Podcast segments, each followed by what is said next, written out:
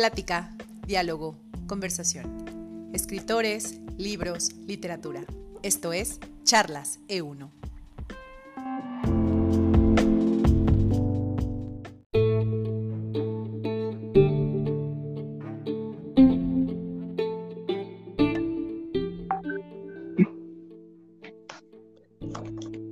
Hola, ¿qué tal? ¿Cómo están? Bienvenidos a perdón, a Charlas E1, a este podcast que tiene como centro, como temática, los temas de E1 Ediciones. El día de hoy vamos a charlar acerca de un asunto muy interesante, las ciudades latinoamericanas, las ciudades en general, pero específicamente las ciudades latinoamericanas.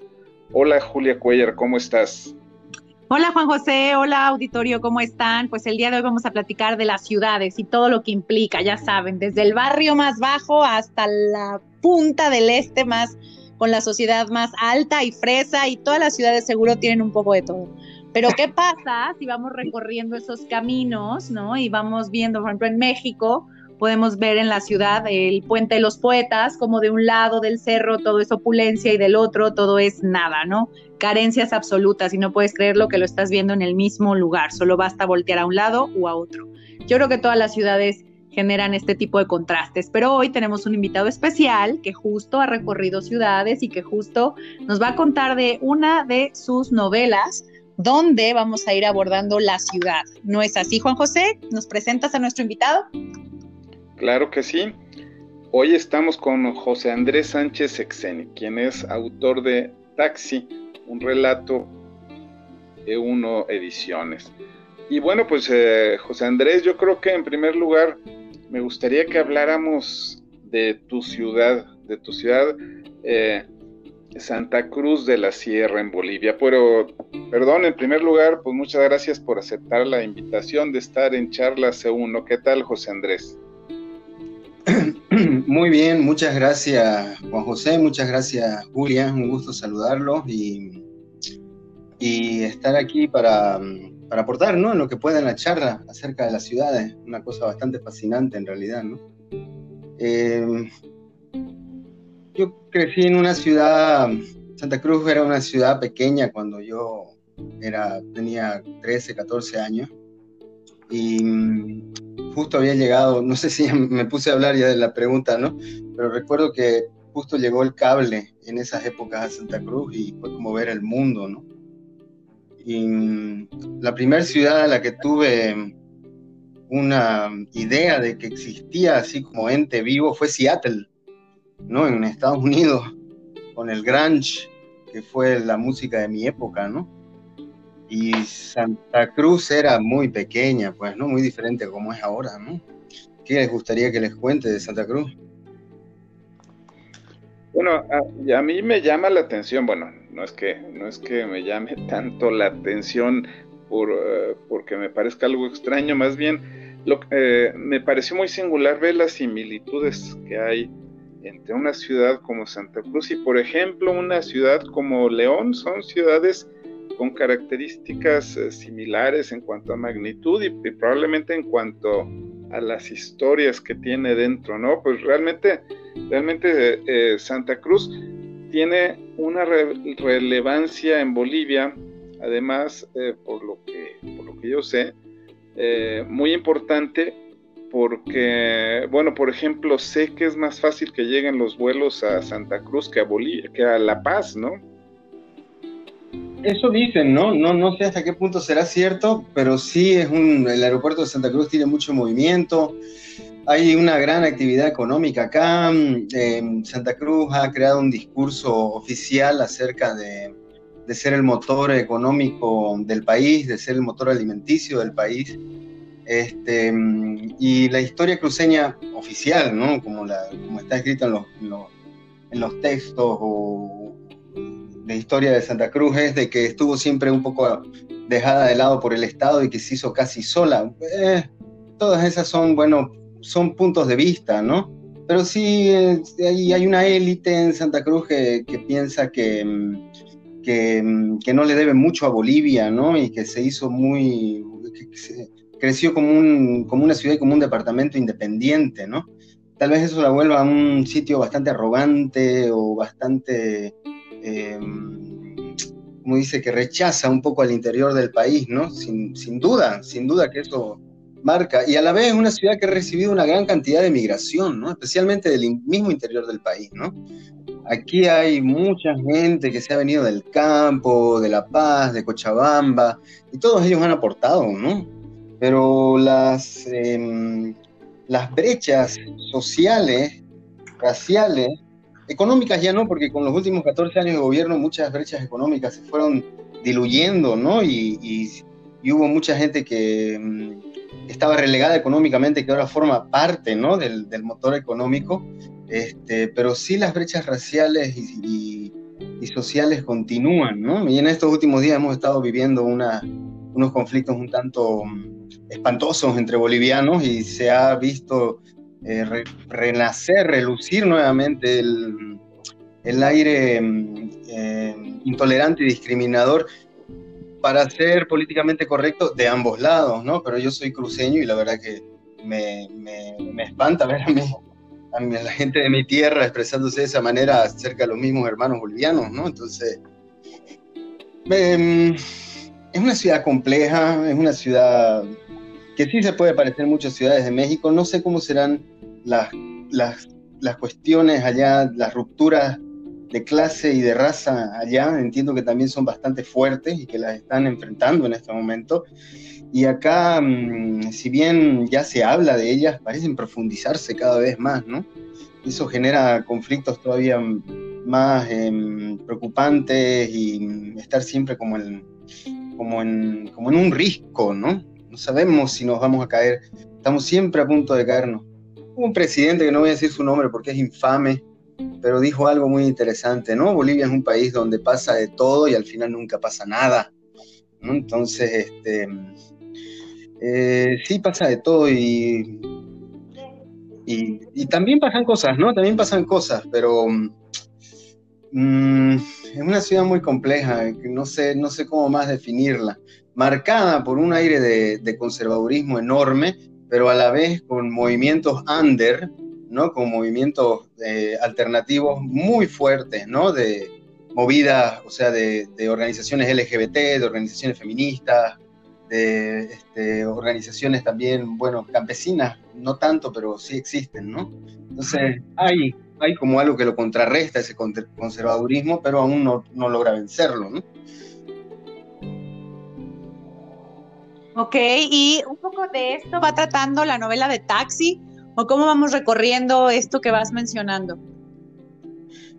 Bueno, Taxi, Taxi es una novela, pues, bueno, es un relato que sí, eh, recorre, recorre las, em, no serían clases, pero sí recorre las distintas em, escalas sociales de la ciudad de, cierta manera, ¿no?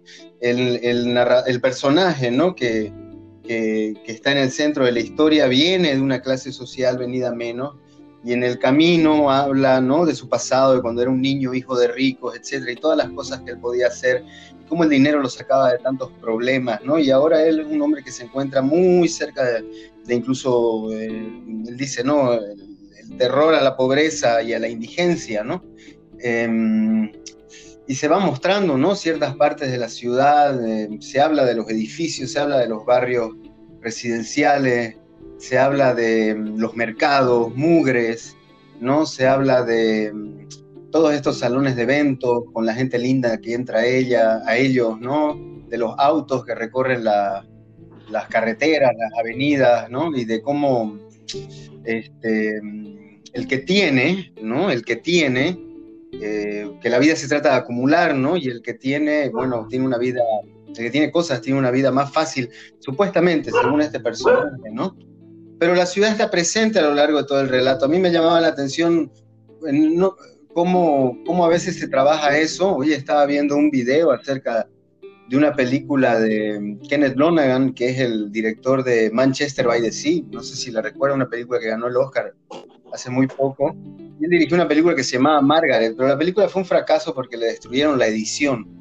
En la edición original del director, él ponía el ruido de la ciudad constantemente mientras los personajes dialogaban y eso hacía que la ciudad tenga vida.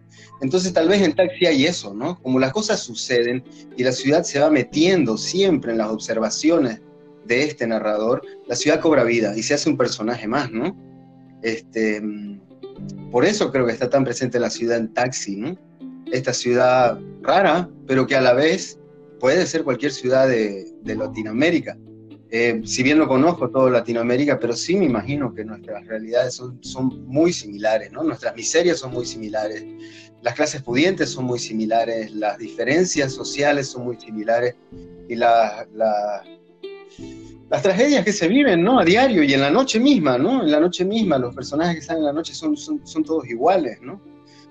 Quizá antes era muy diferente cuando hablábamos de Buenos Aires y yo era muchacho, Buenos Aires era algo inalcanzable, ¿no? Incluso ahora mismo el DF podría haber sido inalcanzable, pero creo que hasta ahora se pueden compartir cosas entre ciudades medianas con ciudades enormes como el DF o, Buenos Aires. El DF no lo conozco, ¿no? Pero Buenos Aires sí, ¿no? Y creo que tiene todo que ver con la gente que vive allí, ¿no? Con los quienes habitamos la ciudad. Estamos en una suerte de, rueda de, de hámster, ¿no? Corriendo sin avanzar, ¿no? Entonces, todas esas miserias se van repitiendo, ¿no? Y, tal vez por eso es que ahora estas historias suenan universales, ¿no? O, latinoamericanas al menos, ¿no? Porque estamos, estamos en un mismo tren de, no sé en camino hacia dónde, tal vez hace un choque eh, inevitable contra un muro de, qué sé yo, metal, algo así, me imagino. ¿Y por qué tenías ganas de historia? ¿Por qué universal, porque hay muchas ciudades grandes y a lo mejor, como dices, nos vamos topando con este muro de metal, nos vamos enredando, la rutina, avanzar, pero que nos mantienen viviendo aquí en su mundo. Historia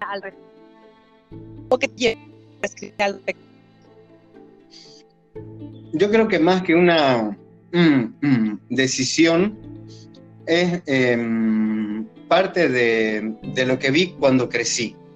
Porque como les decía al principio, cuando yo crecí, este era un lugar que no tenía comunicación con el exterior, ¿no?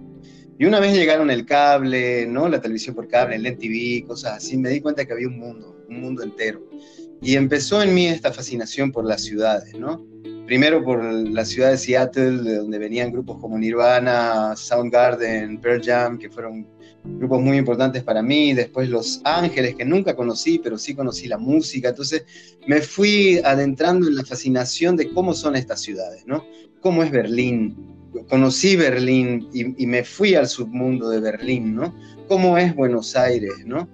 tenía la fascinación siempre por la ciudad dentro de mí, como algo que es parte de mi carácter, ¿no? A mí me gusta conocer las ciudades en la calle, recorrerlas, ¿no? Meterme a los vericuetos, meterme a los barrios de mala muerte, eh, conocer gente local, etcétera, ¿no?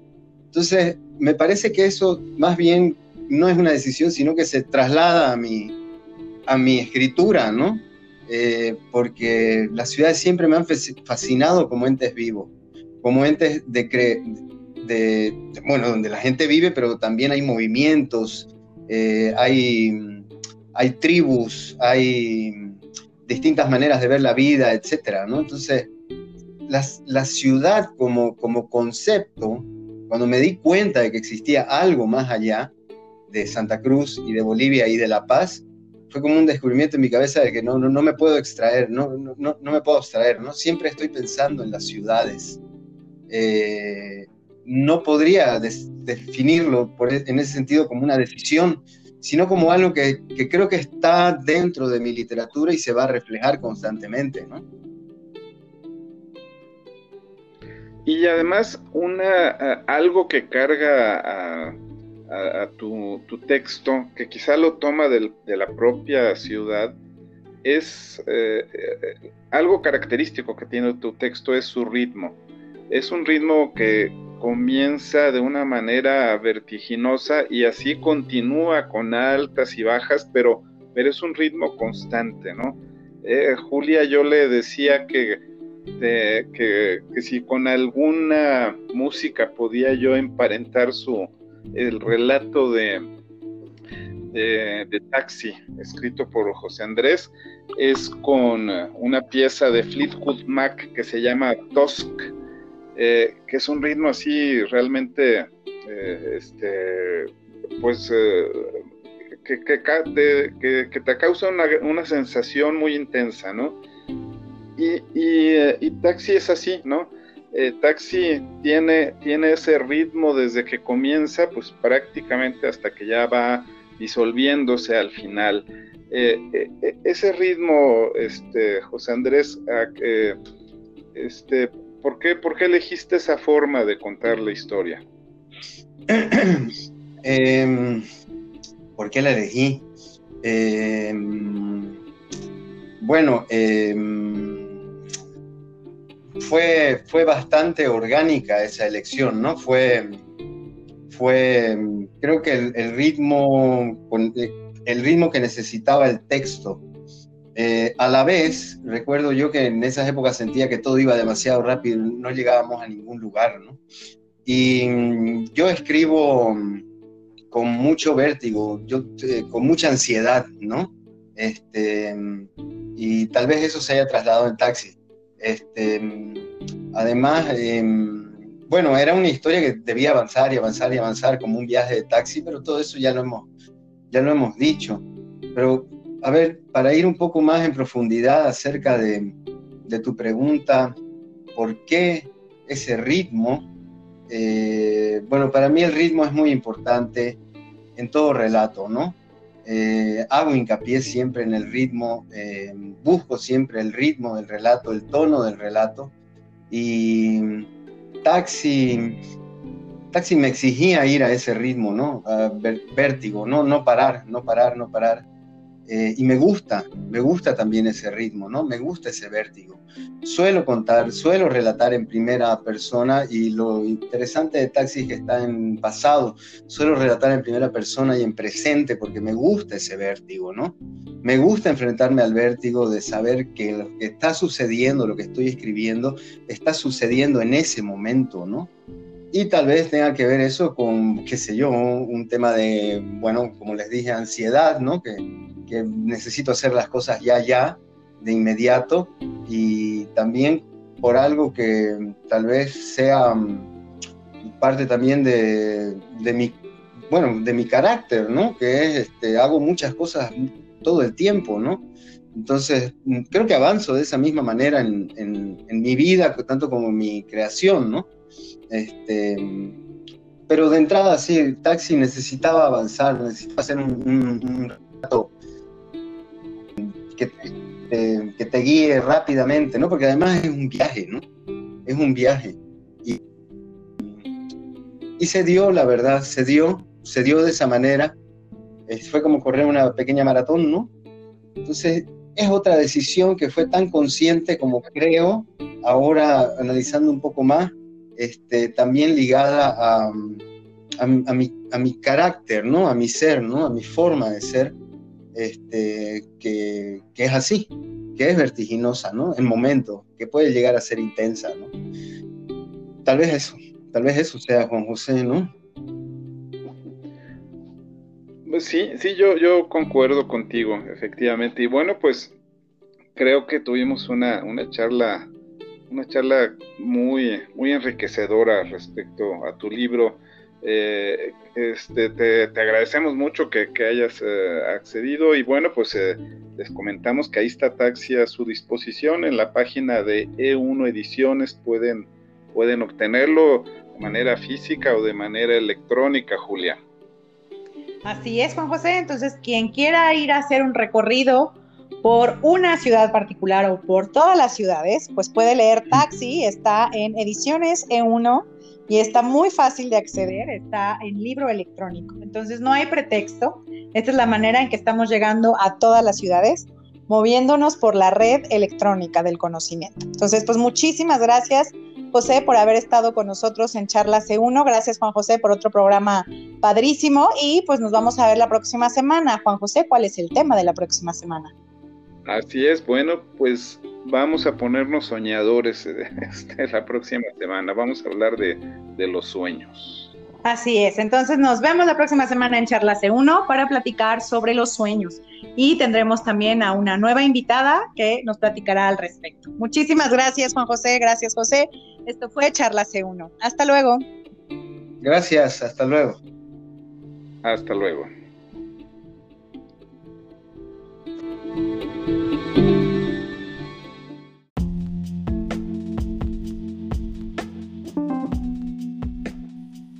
Plática, diálogo, conversación. Escritores, libros, literatura. Esto es Charlas E1.